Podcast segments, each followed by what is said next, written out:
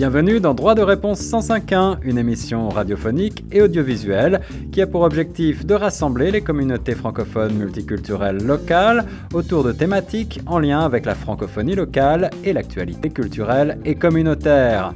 Cette initiative est rendue possible grâce au Fonds canadien de la radio communautaire. Pour participer à nos débats ou à nos quiz droit de réponse 105.1 ou pour plus d'informations, veuillez appeler le 416 599 2666 ou écrivez-nous à direction à commercial chqfm.ca. De retour sur les ondes de Choc FM 105.1 et en mode vidéo dans notre émission Droit de réponse 105.1, une émission qui a pour but de vous faire réfléchir sur euh, des thématiques qui nous rassemblent et qui nous touchent toutes et toutes, qui touchent la francophonie locale et même euh, la francophonie internationale, puisque aujourd'hui nos invités euh, sont de l'autre côté de l'Atlantique pour parler d'éducation et des changements induits, notamment par les nouvelles technologies et par la pandémie que nous avons euh, tous traversé des changements qui sont d'ailleurs euh, certainement liés les uns aux autres. On va en parler avec deux professeurs que j'ai le plaisir d'introduire ici. Monsieur euh, Florent Pasquier, professeur et maître de conférences en sciences de l'éducation et de la formation à Paris, en France, à l'université de la Sorbonne, et le professeur Norman Cornet, spécialiste en sciences des religions, euh, accompagné pour moi, euh, pour euh, nous accompagner plutôt pour cette interview. J'ai également le plaisir d'introduire notre journaliste Nathalie Salmeron. Bonjour à toutes et à tous. Bonjour. Bonjour. Merci de nous avoir rejoints dans cette émission euh, Droit de réponse 105.1, une émission qui, euh, je le rappelle, bénéficie euh, d'un support, une initiative rendue possible grâce au Fonds canadien de la radio communautaire que l'on remercie au passage. Le but, c'est de dialoguer et de débattre donc aujourd'hui sur ces questions d'éducation. Pour commencer, je vais vous proposer de faire un bref tour de table virtuel, à commencer par euh, Monsieur le professeur Florent Pasquier. Pouvez-vous nous introduire en quelques mots pour nos auditeurs? Bonjour, merci Laura, merci pour votre euh, très aimable invitation et merci à, mes collègues euh, ici présents. Donc, Florent Pasquier, je suis maître de conférence habilité à diriger des recherches à l'INSPE de l'Académie de Paris, qui est une école interne de l'Université Sorbonne qui est euh, essentiellement dévolu à la formation des enseignants du primaire, du secondaire, mais également euh, des spécialités comme euh, les psychologues scolaires, je devrais plutôt dire d'autres corps de métier, les psychologues scolaires, les maîtres adaptés, les certains corps d'inspection. Donc finalement un enseignement assez varié et en ce qui me concerne, j'ai été recruté il y a de cela 24 ans pour développer les nouvelles technologies éducatives, dont il sera question un peu plus tard. Et au fur et à mesure de mon parcours, je me suis intéressé à l'éducation populaire, euh, donc euh, l'école nouvelle, toujours nouvelle depuis plus de 150 ans maintenant. Et euh, mon travail actuel consiste à revivifier, revivifier l'enseignement universitaire par l'apport de ce que nous apportent ces pédagogies alternatives et de repenser le paradigme éducatif dans lequel nous sommes engagés à l'ère de l'Anthropocène. Je n'en dirai pas plus pour l'instant. Alors, un véritable expert qu'on a le plaisir de recevoir sur les ondes de Choc FM. Et à vos côtés, euh, vous avez la chance d'être euh, tous les deux en présentiel à Paris. C'est euh, le professeur Norman Cornette que nos auditeurs connaissent bien, qui nous a proposé cette entrevue. Professeur, voulez-vous dire quelques mots sur ce sujet de l'éducation qui, bien entendu, vous tient également à cœur? Mais tout à fait. Et d'ailleurs, c'est la première fois que je revois le professeur Florent Pasquier, depuis le début de la pandémie. Et euh, j'ai envie de lui poser d'emblée une question. Dans, dans une époque qu'on ose croire post-pandémique, selon vous, professeur Florent Pasquier, quelle est la priorité dans l'éducation? Alors là, on, attaque directement et, et on n'y va pas de main morte, si j'ose dire. Écoutez, je vais commencer par une réponse euh, assez générale. Est-ce que la priorité de l'éducation, ce serait pas tout simplement, comme le disait le philosophe euh, Erasme, de nous accompagner à devenir des êtres humains euh, puisque, comme le disait Edgar Morin, nous sommes des singes en costard, Bah, c'est-à-dire que extérieurement, nous avons perdu des poils, pas tout le monde, mmh. euh, et, et nous avons appris à nous habiller, mais notre cerveau, depuis le cerveau limbique, comment s'est-il développé et est-ce qu'il se serait pas arrêté avant l'évolution de la forme extérieure? Et donc, euh, si on se donne comme objectif pour l'éducation de devenir véritablement humain, évidemment, la prochaine question, ce sera qu'est-ce que c'est qu'un être humain? Mais voilà, pour l'instant, moi, tel que je le conçois, c'est plutôt d'aller dans cette direction-là. Mais euh, je j'enchaîne. Les, les enseignants enseignantes avec qui je communique depuis là maintenant, on, on, on enseigne de nouveau en présentiel dans les salles de classe. Et je, je me souviens, il y a deux semaines, un enseignant m'a dit, mais les enfants ont perdu l'habitude de l'enseignement en classe euh, en présentiel euh, et sont devenus accros à l'écran. Et pour ces enseignants, il y a un grand défi à relever maintenant parce que ça fait pratiquement deux ans. Et donc le cycle éducatif, a, il y a eu vraiment un changement de paradigme. Dans les salles de classe, vous parliez de primaire, euh, de secondaire, et euh, c'est un défi, quoi. Oui, oui, on pourrait également élargir ça à l'enseignement supérieur, puisque euh, c'est effectivement toutes les classes d'âge apprenantes, hein, de, de 3 ans jusqu'à même la formation continue, qui ont été euh, impactées par ce, changement de modèle de formation où euh, chacun étant confiné chez lui, il a bien fallu trouver des moyens d'assurer ce qu'on a appelé la continuité pédagogique, c'est-à-dire assurer un service public ou privé d'éducation, de façon à ne, pas abandonner les, élèves euh, au gré de, l'évolution des réponses sanitaires.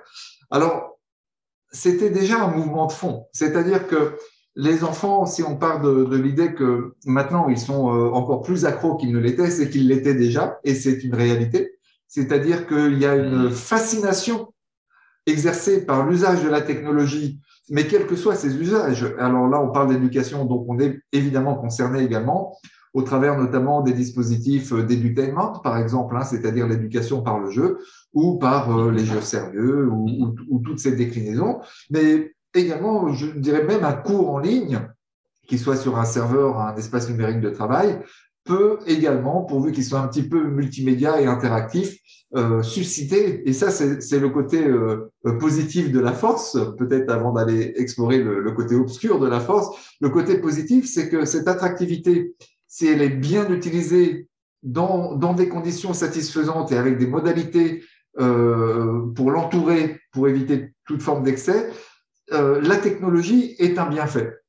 Mais c'est comme une arme. Tout dépend comment on va, on va s'en servir. Le côté obscur de la force que j'évoquais juste avant, c'est lorsque les enfants ont été plongés, les apprenants, dans ces dispositifs de formation à distance, eh bien déjà, euh, du fait de cette surprise et cet aspect de soudaineté, nombre n'étaient pas équipés en matériel, que ce soit des, dispositifs euh, nomades ou fixes, et puis même euh, n'étaient pas forcément reliés dans de bonnes conditions de, débit euh, numérique pour pouvoir profiter d'une visioconférence qui était quand même le minimum mmh. vital pour mmh. assurer un, lien humain virtuel, mais au moins de voir quelqu'un. Et même quand ce lien était là, combien de fois ai-je donné des cours devant des caméras éteintes?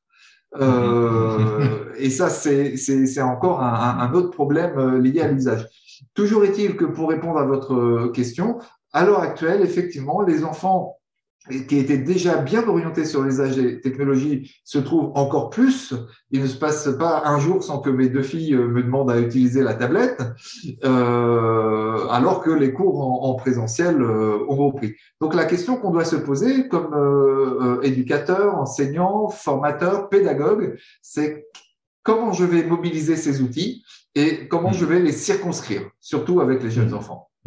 Hmm. Alors, on est parti euh, immédiatement dans le cœur de ce sujet sur euh, les changements euh, induits par les nouvelles technologies à cause de la pandémie. en matière d'éducation, vous avez parlé des côtés positifs. On a abordé un tout petit peu les aspects plus, plus négatifs, les enjeux, les risques peut-être inhérents à ces nouvelles technologies. Mais puisqu'il s'agit ici de faire des débats, je vais me faire un petit peu l'avocat du diable. En matière d'éducation, bien entendu, on, s'éduque toute sa vie. Euh, et vous-même, professeur Pasquier, je crois que vous enseignez notamment pour des, euh, pour des adultes.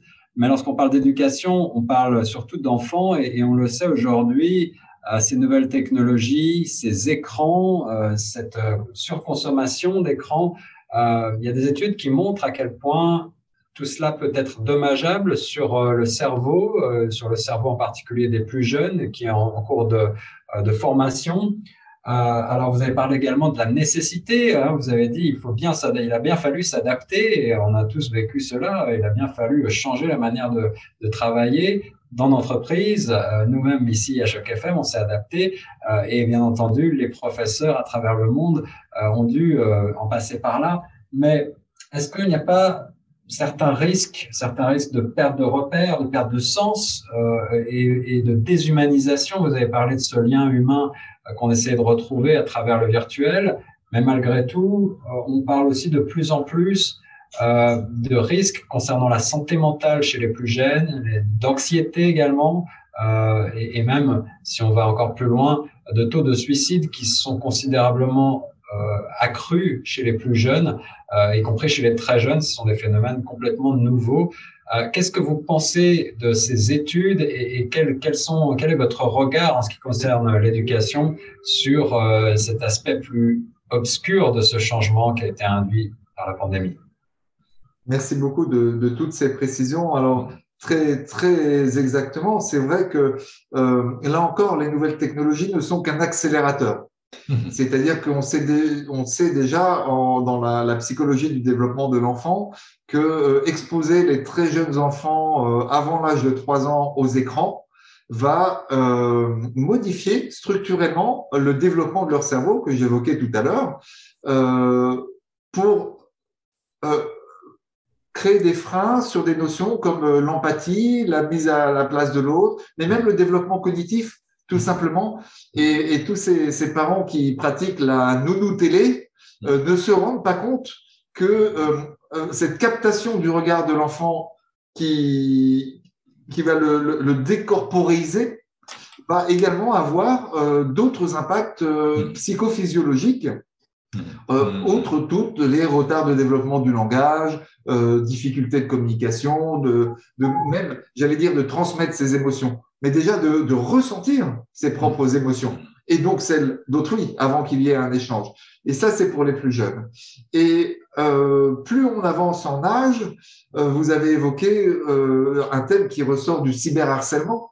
Effectivement, selon les pays, pour la France, il me semble c'est on peut pas ouvrir un compte sur un réseau social majeur avant l'âge de 15 ou 16 ans, il me semble bien. Et ça dépend selon les pays. Je crois que dans d'autres pays, c'est beaucoup plus jeune parce qu'on s'est rendu compte effectivement que à ces âges-là, préadolescence, adolescence, les enfants en sont dans des besoins de reconnaissance et notamment par le groupe, et que ces besoins s'expriment beaucoup au niveau des, au travers des réseaux sociaux, sauf que ceci engendre des comportements que euh, l'individu n'aurait pas euh, dans un échange euh, entre personnes, de la même façon qu'un conducteur, euh, d'un seul coup, euh, régresse vers un âge mental euh, bien, bien inférieur à, son, à celui de ses artères et qu'il pourrait avoir des comportements tout à fait différents de, de, de, celui comme nous pourrions avoir dans une conversation maintenant. Eh bien, c'est la même chose. Et donc, les, les, taux de suicide, effectivement, malheureusement, de ces jeunes et très jeunes adolescents, ou parfois moins jeunes, sont une réalité. Euh, alors, euh, l'école en France euh, prend ça très au sérieux et, et, propose des dispositifs de sensibilisation et de formation, notamment l'éducation aux médias, par exemple, hein, incluant les médias numériques. Et si ça n'est pas fait, on va passer à l'âge adulte, on va basculer dans des communautés comme celle des No Life, par exemple. Hein, ces personnes qui passent 22, jours, 22 heures sur 24 par jour et par nuit devant les écrans, qui en oublient leurs besoins physiologiques, de propreté, de se nourrir, évidemment de faire du sport, ou en tout cas de s'occuper de son corps. Donc, de, de l'âge de la naissance jusqu'à l'âge adulte, les, les, nouvelles technologies, les écrans, de façon générale, euh, peuvent nous apporter beaucoup, peuvent nous émanciper beaucoup, mais peuvent également nous asservir énormément. Et vous avez évoqué. Euh, Pardon, euh, Guillaume, je, je, rebondis rapidement sur, euh, sur ces nouvelles. Euh, bah, c'est surtout sur les réseaux sociaux, en fait. Vous disiez qu'il y a un certain âge, en fait, auquel les, les jeunes ne peuvent pas s'inscrire. En général, c'est malheureusement comme les sites pornographiques, il y a juste à dire qu'on est d'accord ou pas sur son âge pour, pour passer cette étape. Et malheureusement, on se retrouve, par exemple, notamment avec une, l'application TikTok où il y a des jeunes qui ont souvent des fois moins de 10 ans et qui se retrouvent à, être déjà sur, euh, sur ce fameux TikTok, mais en plus de ça, à être confrontés à des images des fois beaucoup trop violentes pour leur âge, ou aussi à engendrer cette hypersexualisation qui ne sont pas censés appréhender ou approcher si jeunes, en fait. Alors, on va un petit peu au-delà de l'éducation, mais c'est quand même relié. Qu'est-ce que vous dites aux, législateurs, d'une manière générale, sur ces réalités? On a l'impression parfois que euh, les, législateurs, euh, quels que soient les pays, euh, sont un petit peu en retard sur justement ces nouvelles technologies et leur compréhension et sur l'impact qu'elles ont en matière d'éducation ou, sur la société. Oui, alors dans le, dans le cas de, de l'Europe et de la France en particulier, euh, ces questions sont vraiment prises au sérieux, mais il y a effectivement un délai de latence entre euh, déjà percevoir le phénomène, l'identifier, trouver des solutions et ensuite euh, essayer de les disséminer ou de les propager. Et Nathalie a parfaitement raison, il suffit de mentir sur son âge, le, le, système n'y voit que du feu euh, et, et, et, permet l'accès à, des contenus ou des modalités d'interaction qui ne conviennent pas forcément euh, aux, personnes considérées. Alors, ça évolue. Euh, des fois, c'est dans des formes extrêmes. Je vais prendre l'exemple de la société chinoise, par exemple, qui a carrément interdit les dispositifs d'aide à l'éducation euh, sur certaines tranches horaires et qui a même restreint l'accès aux jeux en ligne à deux heures ou à quatre heures euh, quotidiennes pour, pour éviter ces, ces excès-là. Et en France, il y a un, un, travail qui est entrepris pour que les temps d'écran soient encadrés par les parents, ou en tout cas sous l'autorité parentale, avec des systèmes de mots de passe ou de timer pour, euh, pour les limiter. Mais on, on est là encore, c'est la technologie, euh, c'est le jeu du gendarme et, et du voleur, où euh, plus le, le gendarme avance dans ses outils et plus les, les voleurs trouvent d'autres facilités, enfin façons de les contourner avec des VPN ou, ou avec d'autres produits technologiques, ce qui finalement me ramènerait à poser peut-être la question différemment. Est-ce qu'il faudrait, et, revenir sur votre intuition de, tout à l'heure, Laurent, est-ce qu'il faudrait pas revenir à une relation humaine qui ait du sens C'est le terme que vous avez euh, employé, et c'est vrai que moi, je, j'axe toujours mes enseignements et mes questionnements avec mes étudiants sur la question de la conscience. Je leur fais tenir mmh. un journal réflexif euh, à l'issue de chaque séance où je leur pose les trois questions du, pédagogue euh, Philippe Mérieux. Euh, qu'est-ce que nous avons fait? Qu'est-ce que cela m'a fait? Et pourquoi cela m'a fait ça? Et là, on est vraiment dans la découverte de. Euh, c'est une démarche introspective, méta-réflexive, qui va nous permettre de grandir, justement, et j'espère de grandir en humanité parce que je les oriente à travailler sur le lien avec la nature, euh, sur euh, les valeurs de la République, autour de la solidarité euh, et, et, et d'autres euh, d'autres thématiques de, de ce genre. Donc, finalement, qu'est-ce que c'est que d'être en lien? Comment trouver du sens pour nourrir ce lien Et puis surtout, agir toujours à trois niveaux. Ma connaissance de moi-même, je viens de donner un, un, exemple avec le journal réflexif, ma connaissance dans la relation aux autres et à la société, et enfin ma connaissance dans ma relation au monde et à la nature. Pour schématiser, moi, les autres, la nature. Et ce sont des processus en interaction, c'est systémique, c'est la pensée complexe, Et à partir de là, ça nous ouvre euh, tout un tas de possibilités infinies dans lesquelles les technologies vont trouver leur place. C'est d'ailleurs c'est ce que j'ai appelé la technontologie, c'est-à-dire la technique associée à l'ontologie, hmm. qualifiée comme la science de l'être en tant qu'être. Donc, quand je me connais en tant qu'humain et que j'utilise de la technique, cette technique modifie mon humanité. Hmm. Elle la modifie bien sûr par l'extérieur, mais aussi maintenant avec tous les objets nomades et voire les objets implantés, elle va me modifier, et c'est le rêve du transhumanisme, euh, elle va me modifier de l'intérieur de façon ontologique. Et là, par contre, nous avons vraiment collectivement une réelle réflexion à mener parce que euh, nous sommes en train de parler de l'humain 2.0. Et plutôt que de laisser ça dans des laboratoires clandestins, est-ce qu'il ne faudrait pas que ça devienne vraiment un sujet de société dans la mesure où nous sommes déjà immergés on, a à peine conscience que euh, de cette petite partie de l'iceberg que nous voyons, mais toute notre vie est réglée intégralement par des algorithmes. Qui fait ces algorithmes et à quelle fin? Voilà des questions qui, à mon sens, devraient être beaucoup plus euh, approfondies. Euh, professeur Cornette, vous êtes vous-même un adepte, je crois, des approches éducatives alternative. Et j'imagine que vous êtes beaucoup intéressé aux changements qui ont été induits par la pandémie, les changements technologiques et cette sorte d'accélérateur qui a constitué euh, euh, cette pandémie de Covid-19. Vous avez vous-même développé cette euh, méthode dialogique qu'on a présentée plusieurs fois sur les ondes de Choc FM. Mais est-ce que vous accueillez ces changements avec enthousiasme ou avec une certaine réserve, avec une certaine prudence? Quel est votre votre point de vue sur, euh, sur ces changements et sur euh, les, les, risques que l'on a évoqués, les enjeux en particulier en matière de santé mentale pour euh, les apprenants? Mais je dirais dans un premier temps, je les accueille avec réalisme. C'est que le monde a beaucoup changé et que la technologie, elle est là pour rester et ça nous offre toute une gamme d'outils pédagogiques, mais autrefois inimaginables. Donc, et, j'aime beaucoup le mot, à l'origine, le mot techné, c'est un mot grec, du grec classique, grec ancien, qui veut dire deux choses à la fois. Techné veut dire comme dans le sens technique, mais veut dire aussi art. À son meilleur, pour moi, l'enseignement est un art.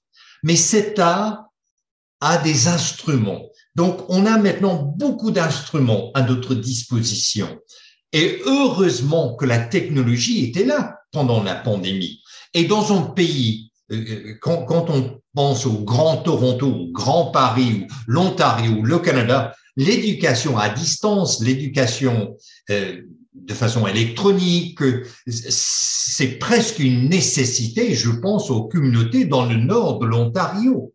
Alors, c'est presque le salut, c'est salutaire, cette technologie. Mais il y a là, et je pense euh, au philosophe Jacques Ellul, quel est le rapport entre la condition humaine et la technologie? Est-ce que cette technologie va nous déshumaniser forcément? Je ne crois pas que c'est nécessaire, mais on revient au lien humain.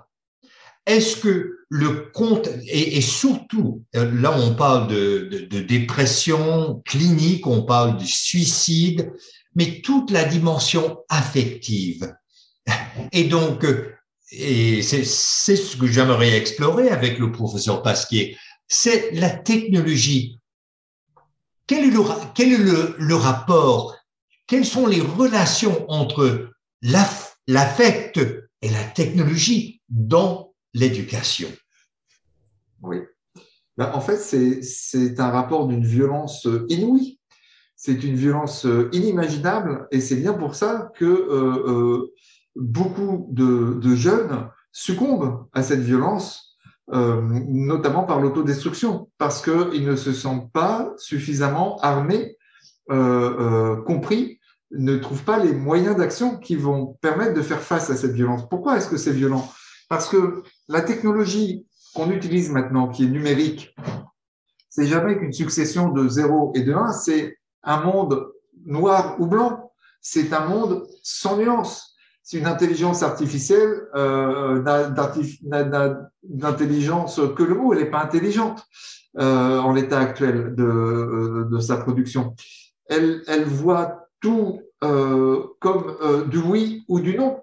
Et pourtant, nous qui sommes des êtres humains, nous sommes euh, des êtres de qualité, de nuance.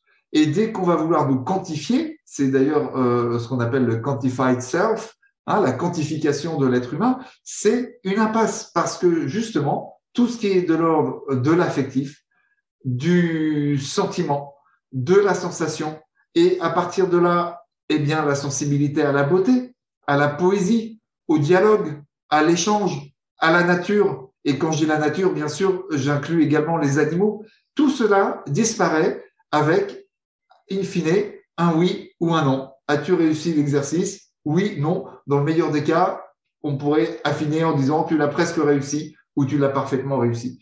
Mais c'est parfaitement insuffisant. Et cette violence, finalement, devient une violence institutionnelle lorsqu'elle va être choisie comme modalité principale, voire même unique, euh, euh, pour le suivi l'évaluation des élèves. Moi, ça fait quelques années que euh, à chaque période, je remplis des tableaux avec des notations de 0 à 4 sur euh, les performances des élèves en, en, en phase de compétences. Et alors, euh, d'où viennent ces compétences? Qui les a décidées? Pourquoi celles-là? En plus, elles, on va, elles vont être pondérées. Et, et, de ce processus-là sont exclus les enseignants et les, sujets apprenants qui, pourtant, dans tous les textes, devraient être mis au cœur des dispositifs d'apprentissage. Et là, on voit combien on est loin entre les intentions et la réalité. Vous, vous parliez de pragmatisme tout à l'heure, professeur, et je vous rejoins complètement là-dedans. Euh, je ne prends jamais pour argent comptant et j'exerce toujours un esprit critique euh, positif sur ce qui se passe pour voir les limitations des failles. Parce que sinon, qu'est-ce qui se passe? Eh ben, Actuellement, en France, on a des taux d'abandon dans la, la, formation euh, des enseignants qui va bientôt rejoindre le taux de l'absentéisme et du décrochage des élèves dans les dispositifs euh, éducatifs. Pour la France, on peut le rappeler quand même, au niveau du, de, du BEPC, c'est entre 10 et 15% d'abandon par classe d'âge mhm. chaque année. Mhm. Est-ce que dans, dans un pays qui consacre le premier euh, budget national à l'éducation et à la recherche, est-ce que nous avons des résultats en face de, des investissements? Malheureusement, il faut constater que non. Donc, ça veut dire que quelque chose ne va pas dans le paradigme en cours. Oui, et, et c'est pareil au Canada. On parle déjà d'une pénurie d'enseignants, d'enseignants. Aussi, le fait c'était pas seulement à cause de la pandémie, c'était bien présent avant, mais le surménage de la part des enseignants et enseignantes. Et, je, le sais très bien, euh, on, m'invite dans les facultés des sciences de l'éducation et, je vois ces candidats, ces candidates euh, avec des idéaux, avec des rêves. Euh, et là, bien souvent, en moins de cinq ans, il brûlait son ménage, j'en peux plus. Alors, et, je reviens sur la question euh, de la dimension affective. Et, et, quel est le rapport avec la technologie? Est-ce que nous avons, euh, en psychologie, on parle couramment du besoin fondamental de rencontrer, de répondre aux besoins ressentis? Eh bien, est-ce que la technologie qui est à notre disposition, est-ce qu'on peut canaliser cette technologie pour mieux répondre aux besoins ressentis de l'élève, de l'étudiant? Et, quand on parle de lien humain, force est de constater, selon mes collègues au, au Canada, c'est qu'il y a comme là maintenant presque un genre d'altérité, d'aliénation entre l'enseignant et les élèves. Il y a, on a créé un gouffre. Comment, comment affirmer le lien humain? Et je suis convaincu que ça peut se faire par la, par, par la technologie, parce qu'il existe combien de communautés? Dans les réseaux sociaux. On peut créer un sens de communauté par les réseaux. Et pour moi,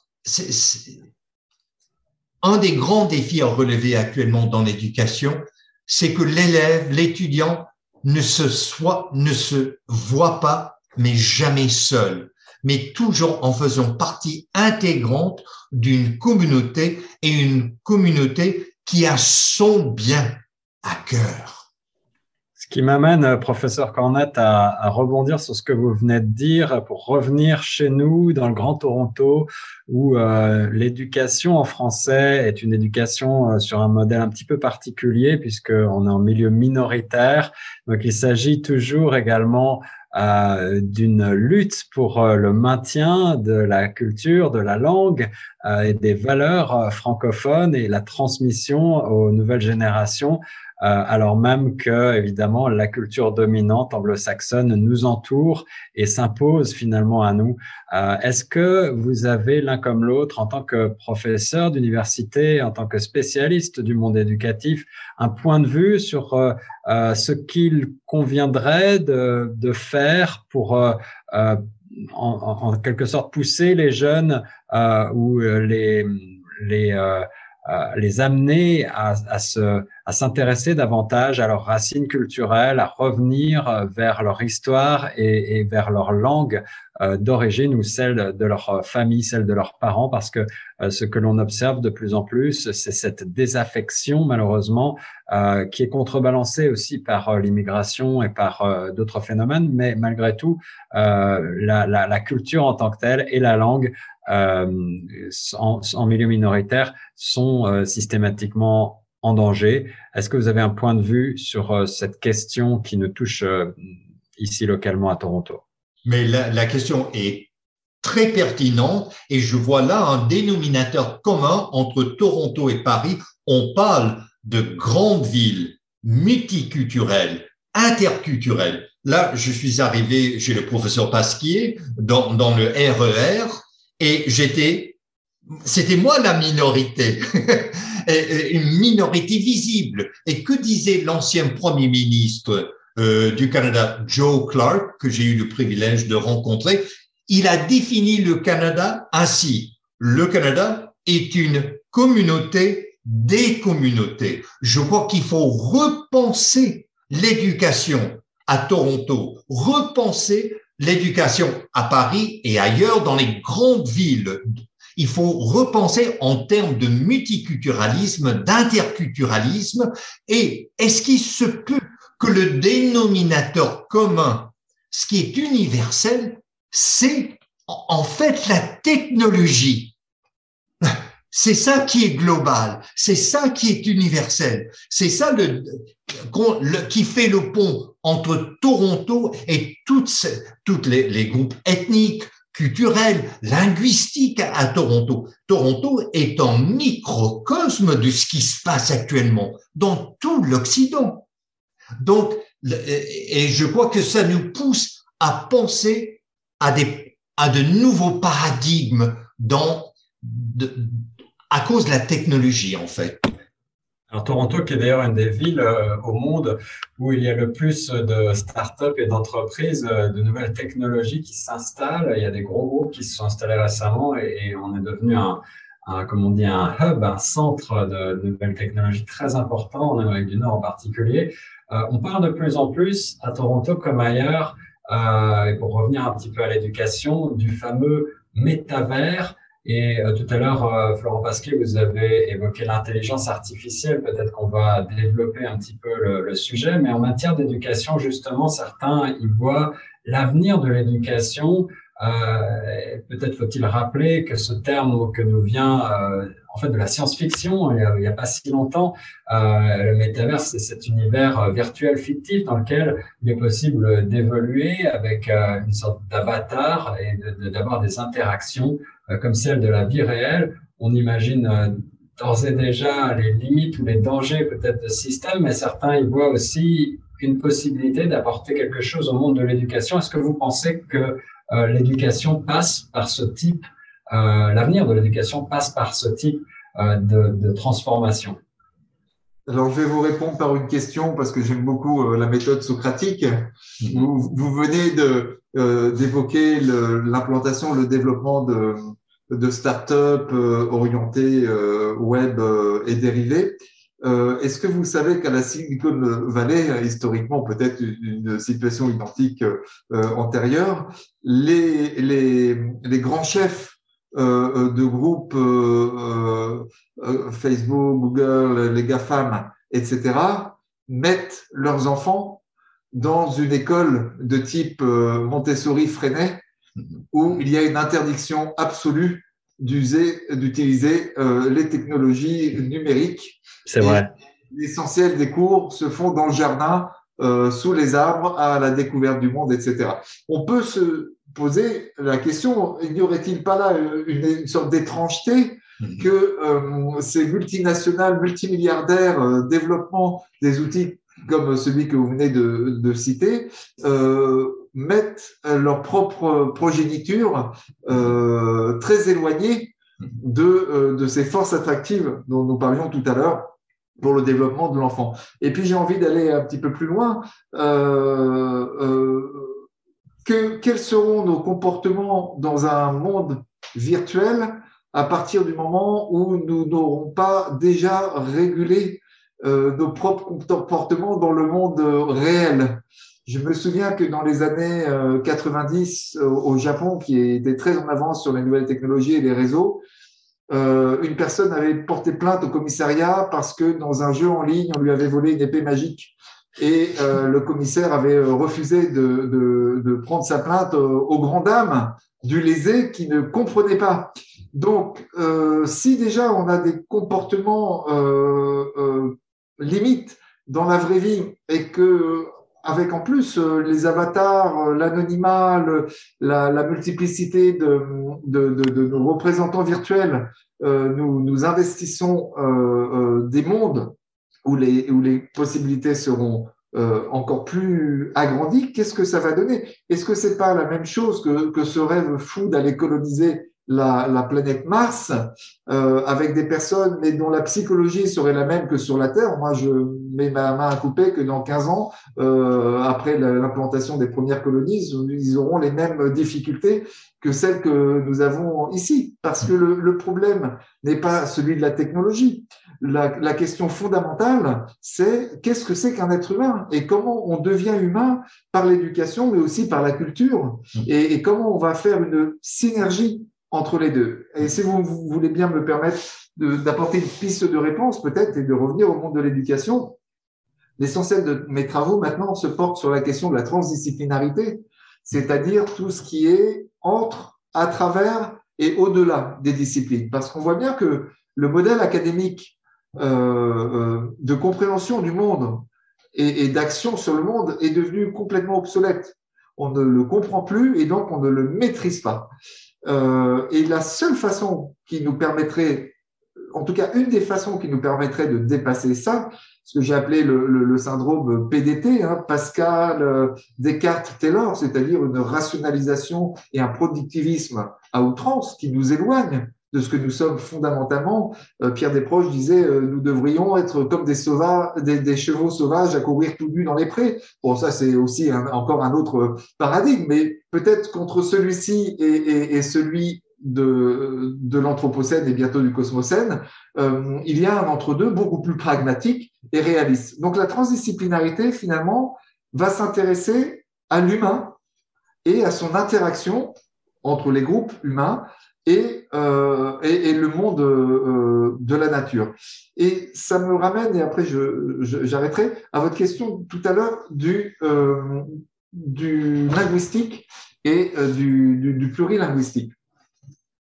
Le gros avantage des nouvelles technologies, on le sait, c'est de rapprocher ce qui est loin, c'est-à-dire donc effectivement, si on se sent dans une communauté francophone, eh bien, on va pouvoir euh, euh créer des groupes. Et Dieu merci, euh, nos étudiants, justement, se créent des groupes sur les réseaux sociaux pour s'entraider, pour se diffuser les informations institutionnelles et autres. Mais ce faisant, ça génère également un phénomène d'exclusion. C'est-à-dire qu'en me refermant d'autant plus facilement que j'utilise la technique avec mes pairs. Et je peux donner un, autre exemple. Il y a de cela quelques semaines, un exemple positif cette fois, euh, je crois que c'est l'université euh, francophone de Toronto qui a signé un partenariat avec euh, l'ENS de Lyon, l'École nationale supérieure, et ils ont pris justement comme cœur de projet de leurs établissements respectifs au travers de ces échanges via le numérique, la question de la transdisciplinarité. Donc, on voit bien que c'est une sortie que les technologies peuvent le servir, mais en même temps qu'elles rapprochent ce qui est loin, elles éloignent ce qui est proche. Mmh. C'est-à-dire que, euh, et là, on va retomber dans ces mondes virtuels que vous évoquiez tout à l'heure. Donc, où est la limite? Et moi, ma grande crainte, c'est que le passage de l'un vers l'autre, sans conscience et sans réflexion, science sans conscience, c'est que ruine de l'âme, va nous faire trébucher à la, à la lisière du réel et euh, presque de l'irréel, du coup, plutôt que du numérique. Voilà. Et je donne suite en mentionnant l'université francophone euh, d'Ontario, qui est à Toronto même. Euh, vous savez, j'étais à l'université de Californie à Berkeley euh, il y a bien des décennies. On avait beaucoup d'étudiants d'outre-mer. Pourquoi venaient-ils à Berkeley? C'était pour la qualité de l'enseignement. Vous voulez attirer les, gens à Toronto dans l'enseignement en français? Offraient donc de la qualité et offraient en français de grande qualité.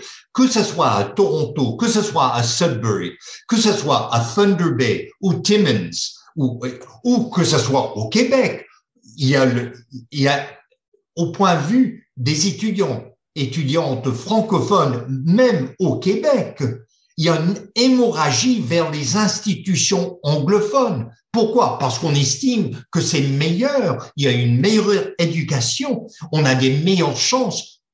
L'éducation, c'est d'offrir un avenir à ceux et celles qui y étudient. Donc, et, vous savez qu'il existe des programmes de bac international français dans toutes les grandes villes de la planète. Pourquoi est-ce qu'on y va? Parce qu'on sait que la qualité est assurée. La clé de l'éducation, c'est d'offrir de la qualité à Toronto en français, au point de vue linguistique, au point de vue académique, au point de vue culturel. Quand il y a une substance, elle devient incontournable. C'est ça. Et, vous savez, la question que vous posez à Choc FM euh, sur l'avenir des francophones à Toronto, mais c'est la même question des francophones à Montréal. Dans l'océan anglo-saxon, est-ce que la qualité existe seulement en anglais? C'est pas vrai. Il y a, il y a, je l'ai vécu à Berkeley.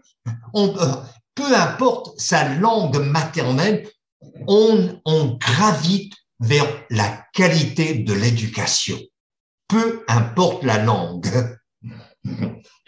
Sage réflexion euh, qui euh, englobe beaucoup des, euh, des, des, thèmes que l'on a abordés dans cette émission Droit de réponse 105.1. Je rappelle que cette initiative est rendue possible grâce au Fonds canadien de la radio communautaire. Nos invités du jour sont les professeurs Florent Pasquier de l'Université de la Sorbonne et du professeur Norman Cornette. Nathalie, voudrais-tu ajouter une question pour nos invités, peut-être pour euh, résumer un petit peu euh, et, et réfléchir ensemble à, l'avenir de l'éducation. Bien sûr. Alors, du coup, je rebondis sur, le, sur ce que disait le professeur tout à l'heure et cette nécessité de répondre aux besoins ressentis. Euh, avec cette pandémie, on a, donc, on a du coup dû ramener l'éducation à des, à des formats quasiment totalement numériques. Maintenant qu'on est, entre guillemets, dans une période post-pandémique, bien qu'on ne soit pas à l'abri euh, de nouvelles pandémies euh, dans les, années, dans les années à venir. Est-ce que, comme le monde du travail, le monde de l'éducation ne pourrait pas être en mode hybride, avec des journées en présentiel pour que les élèves continuent d'avoir cette, euh, cet apprentissage de l'être humain? Et comme vous disiez aussi, l'apprentissage, c'est pas que ce qu'on apprend à l'école, c'est aussi apprendre les différences chez les autres, chez ses petits camarades, et puis ce, cette émotion aussi qu'on développe auprès de nos camarades. Est-ce que ce serait pas peut-être l'avenir de l'éducation de passer, comme pour le monde du travail, sur un mode hybride avec plusieurs jours en présentiel et quelques jours euh, à la maison pour euh, travailler aussi sur les, sur les outils numériques. Idéalement, on va créer une synergie. Et, et je vais plus loin. L'éducation, pour moi, est un phénomène plurisensoriel, pluridimensionnel. L'instant qu'on réduit l'éducation à l'écran, l'éducation à une formule, eh bien, on trahit toute la richesse et la profondeur et toutes les multiples facettes de la condition humaine. Il faut, il faut que l'éducation miroite la complexité de la condition humaine. Et elle est, elle est très sensorielle, elle a beaucoup de dimensions et la dimension affective est une plaque tournante. Oui, je, si vous vous souvenez, au, début de, des confinements, il y avait cette phrase qui tournait Le monde d'après ne sera plus du tout le même. Et euh, moi, j'ai toujours compris ça comme effectivement, il sera plus le même. En fait, il sera pire. Il sera mm. pire parce que si on n'a pas compris le sens et la morale, je dirais presque, de ce que nous avons vécu pendant deux ans, eh bien, avec un accélérateur de, tout ce qu'il y avait de pire dans euh, la société euh, capitaliste moderne, eh bien, en fait, on va aller euh, vers des choses toujours plus difficiles, de la précarité, du surmenage, de la distance, de la peur. Alors, comment revenir dans un cercle vertueux avec les technologies et l'éducation Déjà, il faut voir que ça ne fait pas tout parce que tout ça s'est inséré dans une, un, paradigme sociétal. Et donc, la première question, c'est qu'est-ce qu'on veut vraiment pour notre société et pour nos enfants? Hmm. Quel est le projet de société dans lequel s'inscrivent les dispositifs éducatifs? Ça, c'est une première réponse. Qu'est-ce qu'on met au cœur du sujet? Est-ce qu'on met la finance ou est-ce qu'on met l'humain? Et là, je suis désolé, il n'y a pas de compatibilité. Pour le coup, c'est très binaire, c'est l'un ou l'autre.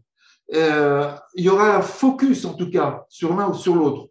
Euh, ça, c'est le premier point. Et après, le deuxième point pour vous répondre, Nathalie, effectivement, j'ai un, collègue, Christian Verrier, qui imagine le futur de l'éducation comme vous l'avez décrit, c'est-à-dire des parties, des moments d'apprentissage à distance et des moments de collectif. Et je voudrais peut-être préciser ça.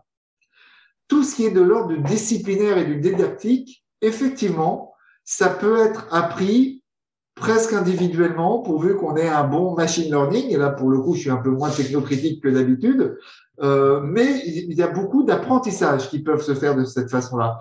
Par contre, l'apprentissage de soi-même, de la sociabilisation et des interactions humaines ne peuvent se faire que dans un espace euh, euh temporel et géographique partagé ensemble. C'est-à-dire que finalement, c'est comprendre que l'éducation, c'est pas seulement transmettre des savoirs et des connaissances, mais c'est aussi se développer son savoir-être et de nourrir le désir d'un savoir-devenir en collectif.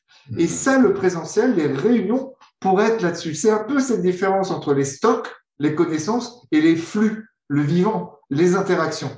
Donc pour l'instant, tout était mélangé et un petit peu embrouillé au sein de la salle de classe ou de TD. Et maintenant, ce que nous pourrions apprendre, c'est plus de nuances, plus de subtilité, savoir mettre les choses à leur place, comprendre que toutes ont leur importance et que toutes, elles se nourrissent les unes avec les autres. C'est ce que j'ai appelé un, triple cercle vertueux, le développement personnel, le développement professionnel et le développement collectif. Et de cette façon-là, me nourrissant par moi, me nourrissant avec les autres, me nourrissant au sein de la société et des collectifs, que ce soit du politique, de l'associatif, de l'interventionnisme, etc. Comment réussir à faire évoluer ce paradigme euh, sociétal dans le sens où on veut, parce que, et peut-être euh, euh, les auditeurs n'en ont pas suffisamment conscience, mais le dernier rapport du GIEC nous annonce que nous n'avons plus que trois ans pour changer radicalement nos modes de vie, à défaut de quoi la sixième extinction de masse, celle de l'espèce humaine, se fait dans une durée d'environ 70 ans. Donc, euh, donc c'est, super de parler de technologie, euh, d'apprentissage à distance, etc. Mais la maison brûle, pour reprendre une autre formule célèbre. Donc, oui, si tout cela peut nous aider à l'entraide, à la solidarité, à la compréhension, à essayer d'arrêter ces, ces, ces masses euh, horribles de personnes qui quittent des territoires entiers parce qu'ils n'ont plus d'eau, parce qu'ils n'ont plus à manger. Et comment donc aller vers du développement non pas durable, mais régénératif?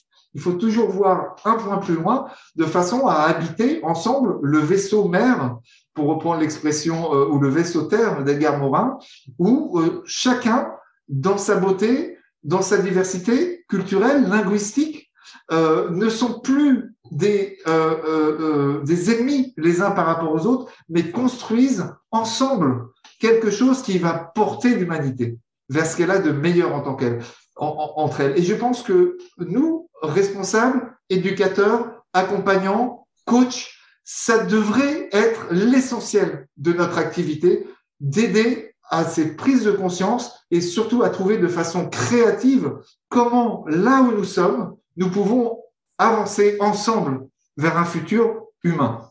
Et je me permets de répondre aussi à, Nathalie. Il n'y a pas de panacée en éducation. Le décrochage existait bel et bien avant la pandémie. C'est que la pandémie a fixé l'objectif sur les enjeux, les premiers principes de la pédagogie. Donc, et, le, le, le surmenage des enseignants et enseignantes était déjà un fléau avant la pandémie, et ça s'est empiré. Donc, je crois qu'il faut, il faut garder cela en tête. De plus, il n'y a pas, ce n'est pas euh, l'un ou l'autre. Ce n'est pas en présentiel ou la technologie. Ça, c'est de tomber dans ce que j'appelle une fausse dichotomie. Euh, au contraire, et là j'emprunte le paradigme d'Hegel, le, philosophe, il y a thèse, antithèse, mais nous, ce qu'il nous faut, c'est une synthèse. Voilà. Pour terminer, euh, Professeur Pasquier, vous avez évoqué tout à l'heure euh, le rapport de GIEC, c'est le sixième, je crois déjà, euh, qui tire une fois de plus la sonnette d'alarme sur les changements climatiques, euh, qui, il faut le, rappeler, sont une réalité incontestable que toute la communauté scientifique internationale s'érinte à nous répéter jour après jour, semaine après semaine, année après année. et pourtant, on vit dans un monde de plus en plus polarisé, où euh, les avis sont très tranchés et parfois où des opinions se créent euh, complètement éloignées de la réalité. On parle d'éducation, l'éducation c'est bien entendu dans les salles de classe, mais on a évoqué les nouvelles technologies et euh, beaucoup s'informent, ou en tout cas cherchent à s'éduquer à travers ces nouvelles technologies qui sont on l'a évoqué également ensemble, une source inépuisable de savoir et qui euh, peuvent permettre euh, d'apprendre beaucoup de, de, euh, de, de, choses à travers des vidéos, à travers des, des, des, méthodes en ligne. Mais le problème aussi, c'est cette désinformation qui a fait des ravages et qui, semble-t-il, s'est accélérée avec la pandémie également. Euh, quel est votre point de vue sur euh, cette, euh, ce, problème, ces enjeux et sur l'absence quasi totale de régulation internationale qui entraîne effectivement parfois des, réactions presque incontrôlables? Oui, vous évoquez le, problème des fake news, euh, de leur euh, euh, le fait qu'elles se répandent, le fait que n'importe qui puisse dire à peu près n'importe quoi, que finalement on, le voit malheureusement en ce moment en Europe de l'Est que la, la guerre de l'information est aussi importante que la guerre sur le terrain. Eh bien, ma réponse ce serait le triple tamis de Platon. C'est-à-dire en fait que je ne dise moi-même rien, que je ne sache vrai. Que je ne sache utile et euh, que je ne sache bon. Mais qui va nous apprendre à utiliser le triple tamis de Platon si ce n'est les éducateurs eux-mêmes mhm. et bien sûr des éducateurs qui se seront appliqués à eux-mêmes ce triple tamis et qui seront sortis d'un paradigme beaucoup trop répandu qui est le fameux faites ce que je fais et ne faites ce que je dis et ne faites pas ce que je fais. Et c'est là euh, où je vais revenir un petit peu sur le pédagogique euh, qui, qui nous réunit avec euh, le professeur Romain Cornet, c'est que effectivement, comme disait à nouveau Philippe Berrieux, il faut passer de ça au faisons ensemble. Et c'est lorsque l'on fait ensemble, lorsqu'on apprend à dialoguer, lorsqu'on apprend à résoudre ses problèmes, lorsqu'on apprend à domestiquer son ego, lorsqu'on met de la distance, lorsqu'on est capable de réfléchir, de prendre le point de vue de l'autre et finalement ensemble de trouver des solutions inédites, nouvelles, auxquels on n'avait pas forcément pensé quand on était tout seul ou dans ce petit groupe d'entre-soi, qu'on va pouvoir, pouvoir créer du commun. Et de ce commun, développer des conditions où les spécificités de chacun, y compris linguistiques et culturelles, pourront trouver leur place dans un grand concert. Mais tout ça, ça va venir par les acteurs eux-mêmes et certainement pas par les masses médias et encore moins par les médias numériques qui fonctionnent à coup d'algorithmes qui vont vous envoyer en fait euh, par mots-clés et par euh, analyse de vos habitudes de consommation des informations qui ne viennent que renforcer vos convictions préalables et donc créer une véritable fracture civilisationnelle entre des communautés, euh, des personnes, des courants de pensée, alors que, au contraire, l'urgence actuelle, c'est d'apprendre à vivre ensemble. Et on ne pourra pas sortir de ça autrement que euh, euh, en, en, prenant en compte vraiment les aspirations, les désirs de chacun et en sortant du déni et de l'exclusion. Et ultimement, quelle est la raison d'être de l'éducation? C'est d'apprendre à penser pour soi-même. Il faut que l'élève, que l'étudiant apprenne à faire la part des choses. Les faits alternatifs, les fausses nouvelles ont toujours existé. Peut-être il y avait d'autres mots. La propagande, les annonces, les médias. Mais moi, le meilleur don qu'un éducateur peut léguer à un étudiant, une étudiante, c'est de penser pour soi-même et d'apprendre à faire la part des choses. Je n'aurais pas mieux dit. Eh bien, sur ces sages paroles, messieurs, euh, je vais vous remercier d'avoir euh, consacré euh, ce temps à cette émission Droit de réponse 105 à remettre donc le collectif, l'humain au centre de nos préoccupations et ce à travers l'éducation dans un monde où on est submergé d'informations et de contre-vérités. Eh bien, suivons ces éducateurs euh, merci beaucoup d'avoir été nos invités, professeur Florent Pasquier, professeur Norman Cornette. Merci Nathalie Salmeron de m'avoir secondé pour cette émission Droit de réponse 105.1 sur les ondes de Choc FM 105.1. Merci à vous. Merci.